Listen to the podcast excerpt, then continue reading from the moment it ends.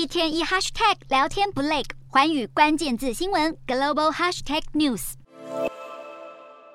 树木被强风吹得摇摇欲坠，工地起重机顶不住强风，硬生生被折断，还有无数看板招牌被吹落一地。今年第十四号台风南玛都十八号晚间登陆日本九州鹿儿岛市，瞬间强风直逼龙卷风等级。鹿儿岛一间小钢珠店玻璃外墙被撕出一道十公尺裂缝，足见暴风的破坏力。南马都穿过九州岛，持续往东北方向前进。东京地铁站传出灾情，天花板漏水，导致民众在室内也不得不撑伞。电车轨道也出现淹水的状况，部分路段一度暂停行驶。尽管台风风力有所减弱，日本当局仍警告南马都威力不容小觑。鹿儿岛县、宫崎县等地都发布大雨、风暴以及大浪特别警告，还有许多河流已经超越了洪水风险极高的危险水位。原定十九号前往纽约出席联合国大会的首相岸田文雄将行程延后一日，留在国内坐镇防灾。南马都造成九州超过三十四万户停电，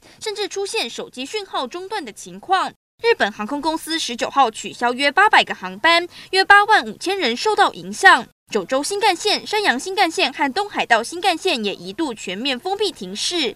南马都预计将持续携带强风和可观的雨势往本州西北部前进。